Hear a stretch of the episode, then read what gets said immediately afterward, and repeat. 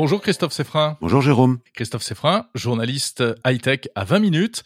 On va donc parler de ce nouvel iPad d'Apple, iPad R5, euh, rien à voir avec, la, avec Renault, hein, on est bien d'accord. Non, non. Euh, Qu'est-ce que tu en as pensé de, de cet iPad?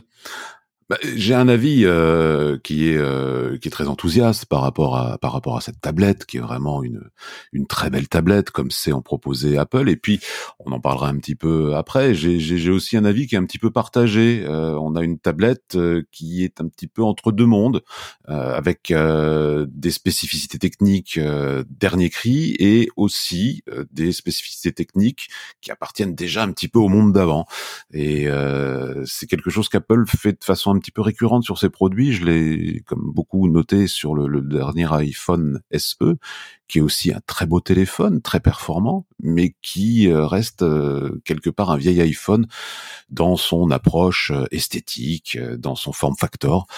Et c'est un petit peu le sentiment que j'ai eu sur ce nouvel iPad Air. C'est-à-dire qu'on fait du neuf avec du vieux, quoi. C'est ça que tu veux dire?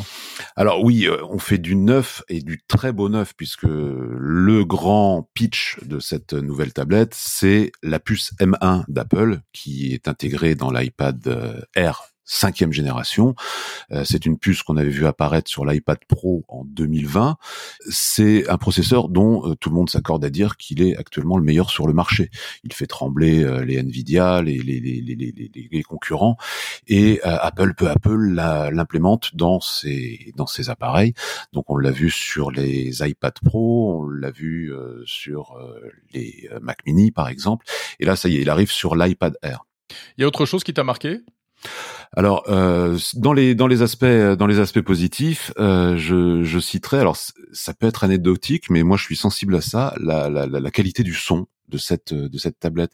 Non pas au casque ou avec euh, avec des écouteurs mais moi par exemple j'aime bien le soir dans mon lit utiliser ma tablette pour regarder mmh. euh, bah, le, la, fin de l'épisode de la série télé que j'ai commencé dans mon salon. Et alors là j'étais vraiment étonné. Il y a un vrai bon son stéréo avec deux, avec, avec, deux haut-parleurs. Euh, et c'est pas c'est pas du son qui fait de la figuration. On a de, la consistance c'est charnu c'est et il y a même un environnement un petit peu immersif. Allez, des, grands mots, mais euh, on va pas parler de, de, de, sensations sereines parce que c'est pas du tout le cas. Mais voilà, c'est enveloppant. Voilà, pour, pour résumer la situation. Et, et, ça, c'est vraiment appréciable sur euh, sur cette tablette. Il y a un truc moi que j'aime bien, c'est euh, ce système qui s'appelle Center Stage. Hein, c'est le focus automatique quand on utilise la caméra pour faire de la visio.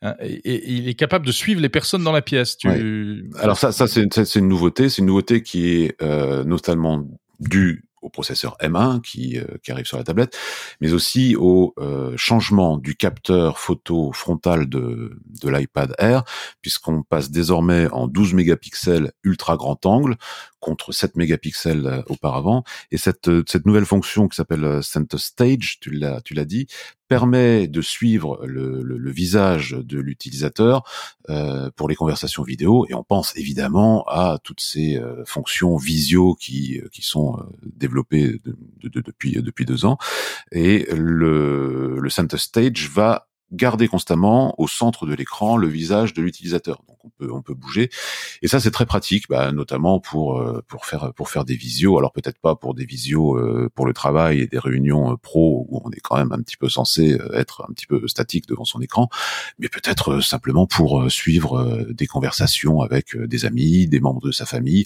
lorsqu'on est le soir, je sais pas, dans la cuisine en train de préparer le, le, le repas. Et cette stage va vous garder le visage au, centre de l'écran. Ça marche très bien. Ça, c'est rendu aussi possible grâce au machine learning. Donc voilà, les fonctions avancées de, de l'iPad Air. Bon, alors il y a plein d'autres fonctions dont on pourrait parler, mais on va pas s'étendre. Hein. Euh, Apple a énormément, euh, lors de la présentation notamment, euh, insisté sur les, les, les, fonctions de montage vidéo, les fonctions de, de choses comme ça. On est presque dans du pro en réalité. C'est ça. On peut, par exemple, maintenant toujours grâce à, au processeur M1, faire du montage 4K HDR, ce qui est quand même une, une fonction qui requiert énormément de ressources euh, système, qui était jusqu'à présent réservée euh, à, des, à, des, ordinateurs hein, la plupart du temps. Là, on peut s'amuser avec iMovie notamment, qui évolue un petit peu euh, à faire du montage vidéo 4K HDR. Mais bon, c'est quand même euh, une application très spécifique. Tout le monde. Oui, mais, mais, mais comme toutes les applications, Jérôme, qui qui sont rendus euh, utilisables euh, avec beaucoup de confort sur cet iPad Air. On peut penser à Lightroom, on peut penser à Photoshop, on peut faire de la retouche photo au format RAW. Alors évidemment, c'est un petit peu ce que j'évoquais tout à l'heure au début de notre conversation, c'est-à-dire que on a une tablette qui est fantastique pour euh, certaines applications, qui conserve malheureusement certains certains certains bémols comme cette écran qui est LCD, qui n'est pas OLED. Euh, c'est bien, c'est bien dommage.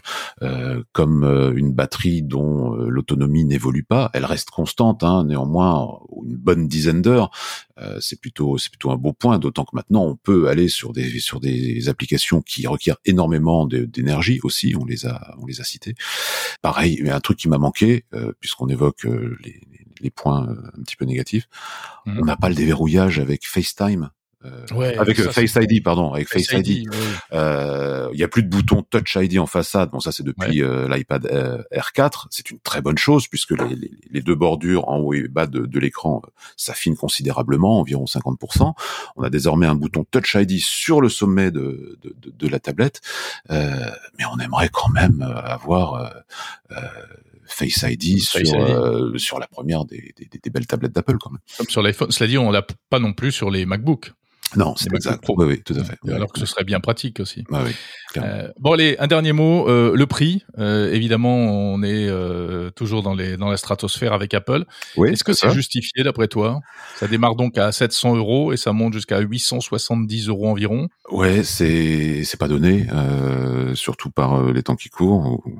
On parle que du pouvoir d'achat, mais chez Apple, visiblement, on se pose pas trop ce, ce, ce genre de ce genre de questions. Bah, Moi, c'est-à-dire qu'eux, ils avaient anticipé l'inflation. Si oui, c'est ça. sur les composants. Ils l'anticipent toujours un peu. Voilà, sur les composants et sur le transport. Euh, 699 euros, c'est très cher. C'est très cher pour une tablette qui n'est proposée en prix d'appel qu'avec 64 gigas de mémoire. Euh, on est en 2022 quand même, 64 euh, gigas de mémoire. On fait quoi avec ça pendant combien de temps? Euh, et il y a le cloud, Christophe. Oui, bah, on, sent bien, on, sent bien qu'Apple veut nous pousser à aller vers vers le cloud et des abonnements mensuels. Non, c'est un petit peu, c'est un petit peu dommage euh, parce qu'effectivement, ça nous invite à aller sur la capacité, euh, sur la mémoire supérieure. Or, c'est étonnant. Il n'y a pas de 128 gigas proposé, mais uniquement 256 mmh. gigas, et avec 200 euh, euros de, de, de, plus au compteur. Donc voilà, ça, ça, ça c'est une stratégie qui, qui, enfin, Apple avance quand même avec des gros sabots, quoi. Cette version 64 Go, c'est, c'est pour faire un prix d'appel, quoi. C'est ça, c'est la tête de gondole pour aller chercher derrière la tablette euh, un petit peu plus cher. Et puis encore, puisqu'on parle de, moi, c'est, c'est une tarte à la crème hein, de, de parler des tarifs, euh, des, des tarifs d'Apple, mais Apple vante aussi cet iPad Air comme étant potentiellement un ordinateur, euh, un petit ordinateur portable. Alors pour que tout fonctionne bien, bah on va s'offrir l'iPad, euh, l'Apple Pencil, pardon, euh, qui est quand même vendu 135 euros. Et puis aussi le clavier Magic Keyboard à 339 euros. Waouh euh, du coup, moi, j'ai fait un petit un petit calcul. Si si on veut si si on veut s'offrir l'iPad Air 5 le premier prix avec ses accessoires, on arrive quand même, euh, je crois, à 1175 euh, euros, 1173 euros. Euh, là où un MacBook Air 256 Go avec la puce M1 revient à 1129 euros. Mais le Mac n'a pas d'écran tactile. Non, non, non, évidemment. N'est pas compatible avec le Pencil. Merci beaucoup, Christophe Seffrin. Avec plaisir journaliste high-tech à 20 minutes. On se retrouvera peut-être une, euh, une prochaine fois pour parler d'un autre produit, si tu es d'accord. Ah bah très très volontiers, oui, oui.